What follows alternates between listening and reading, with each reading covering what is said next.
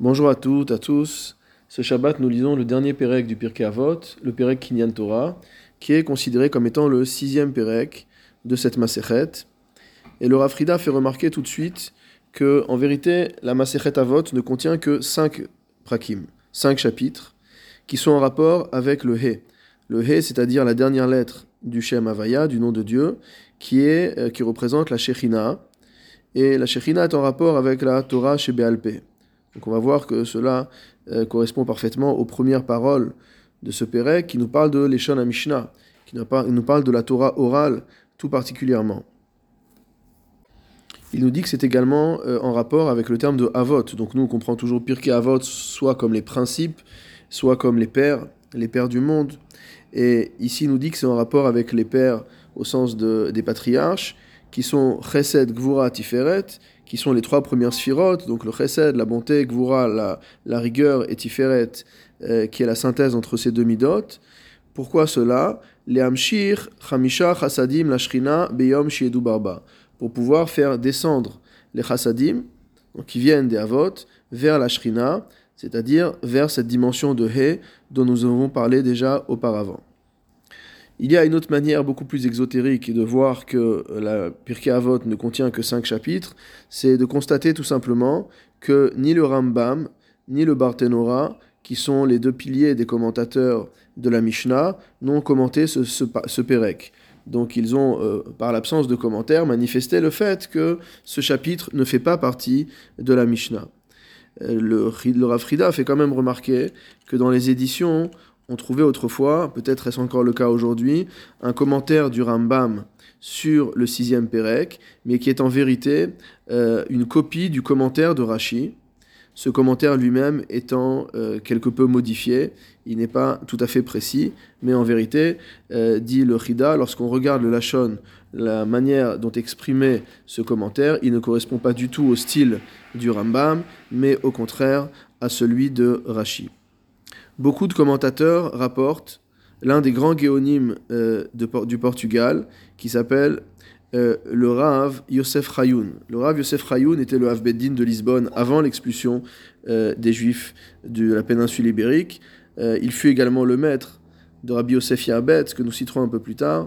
Donc c'était quelqu'un d'une importance toute particulière.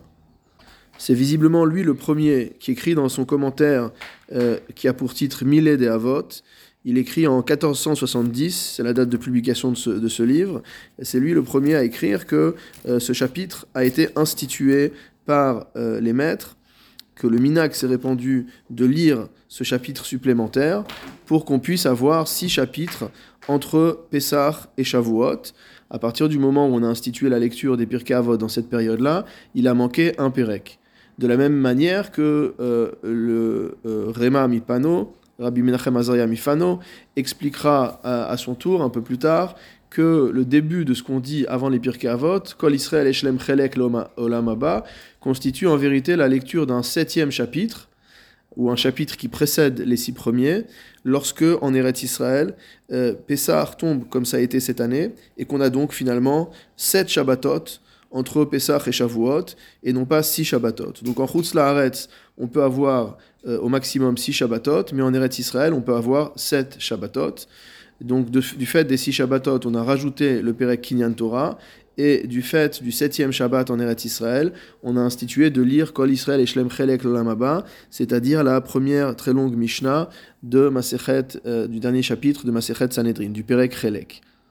Et donc nous dit le, le Rav de Lisbonne que euh, tout le contenu de notre Pérec qui s'appelle Kinyan Torah sont des extraits de l'Agmara et des Midrashim qui parlent tous de Maalat Torah, de la grandeur de la Torah, et on l'a constitué en un Pérec auquel on a donné le nom de Kinyan Torah, mot à mot de l'acquisition de la Torah, pour qu'on le lise spécifiquement le Shabbat qui précède la fête de Shavuot, de manière à s'inspirer, de manière à euh, s'imprégner de l'importance de la Torah et à recevoir la Torah le jour de Shavuot comme il se, comme il se doit. C'est la raison pour laquelle, euh, d'après euh, le Millet des Avot, d'après le Rav Yosef Chayoun, la Mishnah commence par Shanu Chachamim Bilshon Mishnah.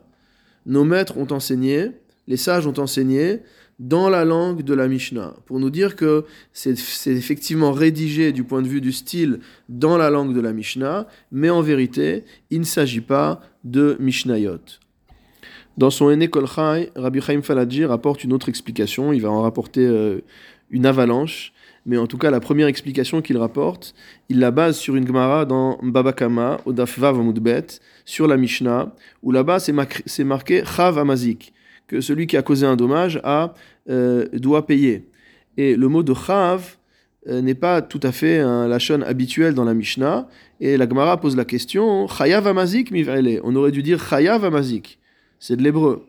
Et là-bas, euh, Rav répond Haitana Yerushalmihu que le Tana qui est cité en fait dans cette Mishnah de Babakama est un Tana d'Eretz Israël. Et donc il parle dans une langue qui est différente euh, de la langue de Bavel. C'est pourquoi il a dit Chav et non pas euh, Chayav. C'est-à-dire que quand on dit Shanu Chachamim Bilshon à Mishnah, cela veut dire que de la même manière que Rabbi, Rabbeinu Akadosh, le compilateur de la Mishnah, a cité les Mishnayot, a compilé les enseignements des Tanaïm sans changer la manière dont s'étaient exprimés les Chachamim, de la même manière, tous les enseignements que nous allons voir dans ce Pérec ont été cités, entre guillemets, sans altération par rapport à la source. La deuxième explication que rapporte Rabbi Chaim Falaji est de dire, euh, d'après ce qu'explique le Remaz, Rabbi Moshe Zakut, au premier Pérec de Havot, à la Mishnah Zain, que le Lashon Chachamim, la langue dans laquelle les Chachamim s'expriment est différente de la langue de la Torah. C'est ce qui est écrit également dans le Bet David et dans le Divrei Yehuda, qui dit Shanu Chachamim, la Shon Torah lechud, ve la Shon Chol lechud. Qu'il y a la, langue des Chachamim, la langue de la Torah chez Béalpé, elle est aussi bien différente de la langue de la Torah, donc on ne s'exprime pas dans la Torah chez Béalpé comme dans la Torah chez Birtav. Cela a des conséquences totalement sur la, sur la liturgie. Il y a des sidurim on a voulu euh, remettre, entre guillemets, au carré des expressions de la, ou des formes grammaticales dans la tfila pour les coller au lachon de la Bible, mais en vérité, ça n'a aucun sens, puisqu'on voit que euh, la shon chachamim, la manière de parler des chachamim, est totalement différente de celle de la Torah, et de la même manière, euh, leur langue est différente de la langue profane. Donc ils ont leur manière de s'exprimer qui est particulière. Il rapporte encore une autre explication, cette fois-ci en utilisant un autre sens du terme chanou, puisque chanou veut dire aussi bien enseigner, répéter que changer. Et il nous dit qu'en fait, ce chanou chachamim bilshon Mishnah vient nous dire que les chachamim ont reçu l'autorisation par la Torah, entre guillemets, de déraciner des divrei Torah dans leur xérot. C'est-à-dire que grâce à leur décret, on leur a permis d'aller à l'encontre de ce qui semblait être le sens de la Torah chez Birtav, et que c'est ça le sens profond de Shanu Chachamim Bilshon Mishnah, à savoir que les Chachamim ont eu le droit de faire toutes les institutions qu'ils ont faites, euh, à l'encontre parfois du Din Torah. Une autre lecture, toujours dans le Kolchai de Rabbi Chaim Falaji, qui est un Chacham avec euh, qui Mayan Amit Gaber, qui n'arrête pas de, de, rejaillir euh, de Chidushim dans tous les sens, toutes les Gmarot, toutes les, tous les Divrei Torah qui fusent de sa bouche, c'est absolument exceptionnel. Il rapporte euh, la chose qui est bien connue, à savoir que le terme de Mishnah et de Neshama sont euh, les mêmes lettres dans un ordre différent. Et il nous dit que lorsque euh, le Rabbi Uda Anassi écrit ici, ou alors que les, les Melaktim, plutôt les compilateurs qui ont compilé ce Pérec, écrivent Shanu Chachamim Bilshon Mishnah, nos maîtres ont enseigné dans la langue de la Mishnah, Baruch Shebachar Bahem Uv Mishnatam.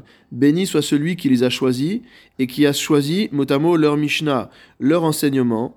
Et il nous dit qu'il ne faut pas dire be Mishnatam, be mais Nishmatam. Il a choisi leurs âmes. On voit en effet, nous dire Rabbi Chaim Falaji dans le Midrash Rabbah sur Bamidbar au Perek Yutet, que lorsque Moshe est monté dans les cieux, il a entendu Akadosh Baruch qui disait Eliezer béni Omer, etc. Donc Akadosh Baruch était en train de citer un enseignement au nom de Rabbi Eliezer. On voit également dans la Gemara Chagiga au Daftetva Vamudbet que Akadosh Baruchu Omer Shmart Etam Dechuleu Rabanan. Qu'Akadosh Baruchu cite des enseignements au nom de tous les Chachamim. Et c'est ça le sens de Shanu Chachamim. C'est ça le sens de les Chachamim ont répété ou alors ont changé. La Shon Shinui Dinshama Paam Shenit C'est qu'en vérité, lorsque les Chachamim donnent un enseignement dans ce monde-ci, ils ne font que répéter un enseignement qu'ils ont entendu dans les mondes célestes avant de venir dans ce monde-ci. Ou Bapa'am Hashenit, et la deuxième fois où ils enseignent la chose, où ils apprennent la chose, c'est Belashon Mishnah, c'est-à-dire de la manière dont ils l'ont apprise la première fois.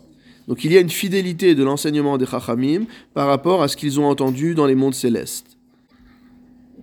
Baruch Shebachar Bahem, béni soit celui qui les a choisis. Comment les a-t-il choisis? Il les a choisis puisqu'on voit bien dans la Gemara que Omer Shmateta Mipumaihu, que Akadosh Baruch cite les divrei Torah des Chachamim. Et il a également choisi Bemishnatam, Dainu Benishmatam, Kadainen Bashamaim. C'est-à-dire qu'il a quelque part désigné leurs âmes alors qu'ils étaient encore dans le ciel, pour pouvoir leur enseigner l'ensemble de ces livrets Torah. Une autre manière de dire, c'est de dire simplement que Mishnah signifie répétition, parce que lorsque les Chachamim viennent au monde, ils ne font que répéter toute la Torah qu'ils ont déjà apprise mais c'est pas seulement la Torah qu'ils ont reçue, c'est-à-dire qu'avant de venir au monde, leur âme a déjà a été mechadeshet, a déjà innové, entre guillemets, a déjà enseigné tous les enseignements nouveaux qu'elle devra enseigner dans le monde, comme c'est expliqué dans les Tikkun et dans le Zohar Hadash sur Shirachirim, Odaf Nundalet. Et c'est pour cette raison, nous dit Rabbi Chaim Falaji, que la Mishnah s'appelle Mishnah, parce que c'est une répétition. Donc non seulement ce qu'on a appris, entre guillemets, euh, avant de venir au monde et une répétition, mais même ce que le Talmid Racham va être Mechadesh dans ce monde-ci, il l'a déjà été dans le monde euh, céleste avant de venir au monde. Une autre explication que donne le Rabbi Chaim Falaji, il nous dit que c'est rapporté dans le Tosfot sur Bechorod d'Afkav Zayin Amudbet. Il est écrit là-bas que Derech Hashas le ou le Katser Kshemevi Mishnayot Mitarot Vezraim. Euh, en général, la majorité du Shas Bavli et uniquement sur les Sdarim, sur les ordres de la Mishnah, pour lesquels il y a un intérêt dans le monde présent, c'est-à-dire après la destruction du temple. par exemple, sur le Seder Zraim, euh, le Seder Motamo des semences, on n'a que euh, Masechet Brachot. Tout le reste, il n'y a que des Mishnayot. Et sur Taharot, euh, il n'y reste que Nida. À part Nida, il n'y a aucune autre, Mishnah, qui n'a de Gemara. Et donc, nous disent les Tosfot là-bas que lorsque la Gemara rapporte des Mishnayot de Taharot et Zraim. Lorsque la, la Gemara rapporte des Mishnayot de ces ordres-là qui sont moins étudiés, elle les ramène par rapport à la nécessité de l'enseignement sur lequel on se trouve dans le Talmud Bavli. Et parfois, il y a des modifications dans la citation. Donc il ne faut pas croire qu'il s'agit d'une inexactitude dans la citation des Mishnayot, c'est simplement qu'on adapte la citation pour qu'elle soit compréhensible par rapport au, contexte. Et c'est pour ça qu'on l'appelle Mishnah. Elle est mot à mot modifiée. Mais quand est-elle modifiée? Belashon Chachamim, lorsque c'est les Chachamim, c'est-à-dire les sages de la Gemara, qui la citent. Une autre explication est que parfois on va citer une Mishnah qui a pourtant un auteur isolé, un seul Chacham, on va la noter euh, en tant que Mishnah de, entre guillemets, Chachamim. C'est ce qu'écrit, ce le Tosfot Arosh dans Babakama ou où il nous dit De hecha de matnitin de hacha daika kerabi Yehuda vekaimalan kevate karele mishna acheret braita. Il dit que lorsqu'il y a un enseignement, une Mishnah qui va comme Rabbi Yehuda et que la halacha est comme lui, alors on appelle ça Mishnah, on l'appelle Mishnah, c'est-à-dire Mishnah des Chachamim, comme s'ils étaient plusieurs à l'avoir enseigné.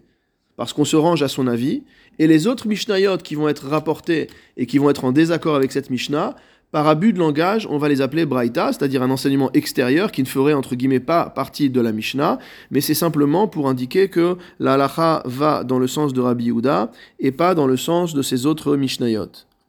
Rabbi Rachamim Falaji, le fils de Rabbi Rachamim Falaji, dans son euh, Yafé al explique quant à lui, d'après Rashi, que euh, tout ce Pérec est constitué en vérité de Braithot, c'est-à-dire d'enseignements qui n'ont pas été retenus dans le canon de la Mishnah, mais malgré tout, c'est écrit Shanu Chachamim Belashana Mishnah parce que le style dans lequel ces Braithot sont rédigés est le style de la Mishnah. Il rapporte accessoirement un enseignement du Gdushat Levi dans son Darush euh, sur Purim, que quand on dit que le terme qui s'applique à la Torah chez BLP, à la Torah orale, c'est Mishnah, c'est à nouveau, comme on l'a dit tout à l'heure, Milachon Shinui, de changement. Pourquoi? Car comme l'écrit euh, le Kdushat Levi, des Torah chez BLP Mishtana Lefi Chachme Adorot, que la Torah chez BLP évolue en fonction des générations, chez Zeomerkar, Vezeomerkar, Vitnaagut Halacha ou Lefi Adorot, que la manière d'appliquer la halacha, la manière de comprendre la halacha, va changer en fonction des générations en fonction du psak de la halacha, sur les sujets qui sont, euh, bien sûr, pas sur les sujets qui sont établis, sur les sujets qui sont encore ouverts. Comme on voit qu'au Moyen-Âge, il y avait l'avis de Rashi qui disait qu'il fallait mettre les tefilines d'une certaine manière, que Rabbenutam avait comme avis de les mettre d'une autre manière, etc. C'est pourquoi on a utilisé spécifiquement, nous dit le Kdushat Levi, le terme de Shanu Chachamim Belashon Mishnah, Milashon Shinui. Pour dire que bien que du point de vue de la Torah chez Birtav, on ait un seul avis, dans la Torah chez Béalpé, il va avoir un chinouille. Et ce chinouille, cette approche va être différente. Ça peut se voir entre les chachamim euh, d'une même génération, mais ça peut se voir également entre les chachamim de plusieurs générations, où des choses qui étaient acceptables, euh, qui étaient reçues du point de vue des chachamim à une certaine génération, deviennent interdites euh, ou à l'inverse. Pour finir, nous allons citer un commentaire très célèbre du Pirkei Avot, qui est le commentaire du Gaon Yarbetz. Non pas le Yarbetz, le fils du Chacham Tzvi, Rabbi Yaakov ben Tzvi Emden, non, il ne s'agit pas de lui. Il s'agit du euh, qu'on appelle un Chassid Yarbetz, Rabbi Yosef Yarbetz, qui est un auteur espagnol euh, de la génération de l'expulsion des Juifs d'Espagne, qui a vécu l'expulsion des Juifs d'Espagne et qui a lui-même grandi au Portugal a grandi à l'ombre notamment de euh, Rabbi Yosef Rayoun, dont nous avons parlé précédemment. Dans son commentaire sur le Pirkei Avot, euh, le chassid Yarbet, on l'appelle chassid car c'était un auteur qui était très attaché à la chassidoute, à la piété, notamment un grand opposant à la science et à la philosophie. Et le chassid Yarbet nous dit que la Torah ne peut pas résider chez une personne qui est pleine de midot ra'ot, de, mauvaises, euh, de, mauvais traits de caractère, euh, de mauvais comportements. C'est pourquoi, hein, euh, lorsqu'il s'est agi de recevoir la Torah, on a dit au Bnei Israël, yamim, qu'il fallait se préparer pendant trois jours avant. Ils devaient se séparer de leurs femmes, ils devaient purifier leurs vêtements, non seulement de la saleté, mais également de l'impureté, puisque toutes ces choses-là, mon im et nefesh me asagata, empêchent l'âme d'atteindre les niveaux d'élévation, les niveaux de contemplation qu'elle devrait pouvoir atteindre. Et donc, nous dit le Chassid Yambetz, tous les prakim qui précèdent sont remplis de choses importantes, sont remplis de paroles de morale, sont remplis de choses qui sont, euh, euh, qui sont là pour nous aider à, rapprocher l'âme de son Créateur et à nous éveiller à la Vodat Hashem. Et c'est bien pour cela qu'on a lu ces prakim des Pirkei Avot pendant toutes les semaines qui euh, précèdent Matan Torah. Et donc ce Pérec, ce qui arrive maintenant, après tous les prakim qui ont parlé des midot, qui ont parlé de morale, on a maintenant un Pérec qui vient et qui nous éveille à l'amour de la Torah, au désir de la Torah.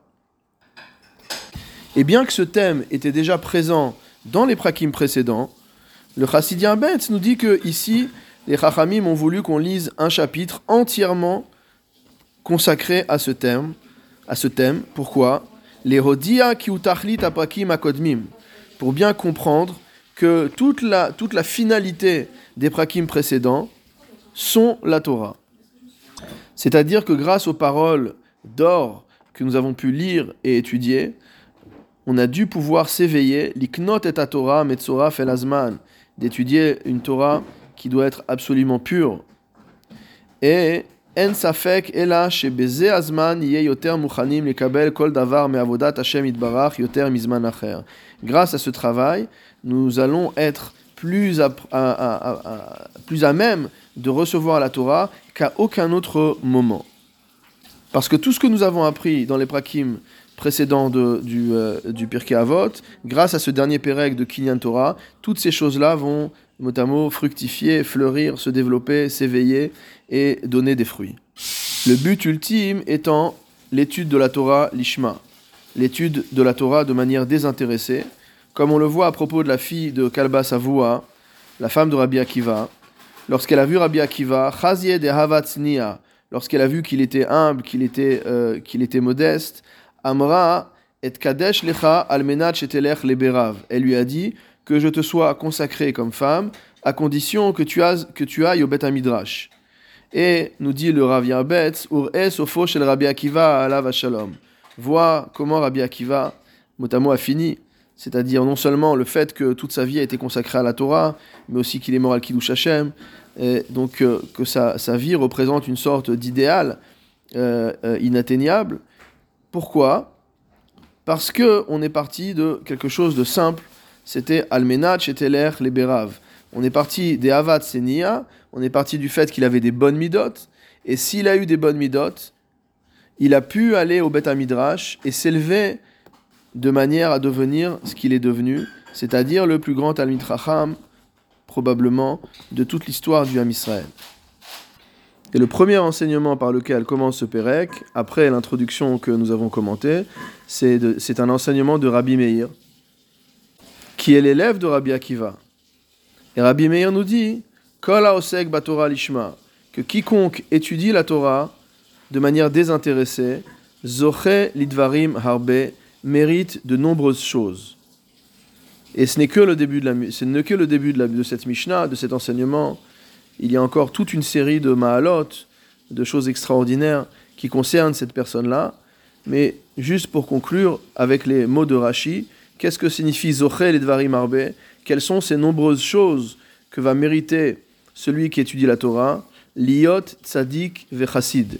On ne parle pas ici pour l'instant de lui donner de la richesse ou du bonheur ou de la santé. La première chose qu'on lui donne, et dont toutes les autres brachot découleront par la suite, c'est d'être tzaddik ve chassid. C'est d'être un homme juste et un chassid, un homme pieux. Et d'après d'autres versions, mitzvot harbe elu bishvilohu. Que toutes ces mitzvot, toutes les mitzvot qui ont été données, ont été données pour lui. Comme on voit juste après, où on nous dit velo od et là, shekol haolam kulo kedai hulo. Que motamo, tout le monde entier mot vaut le coup d'avoir été créé, si ce n'est pour lui.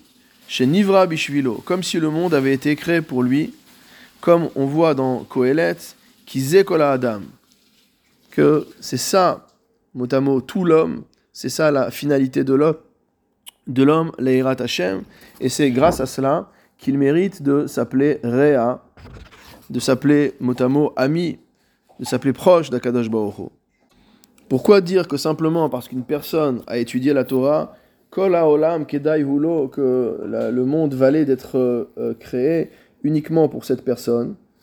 Le Rav Raphaël Emmanuel Riki, dans son Onashir, explique que c'est dû au fait que la Torah a été créée spécifiquement, que le monde a été créé, pardon, avec les lettres de la Torah. Les fiches et nivra liées au Torah. Kedai, Raoui, Kav, Venaki, c'est-à-dire que du fait que la Torah a été créée avec les lettres de la Torah, celui qui est Oseg Batora Lishma, alors c'est lui qui justifie finalement la création du monde. Chag Shabbat Shalom.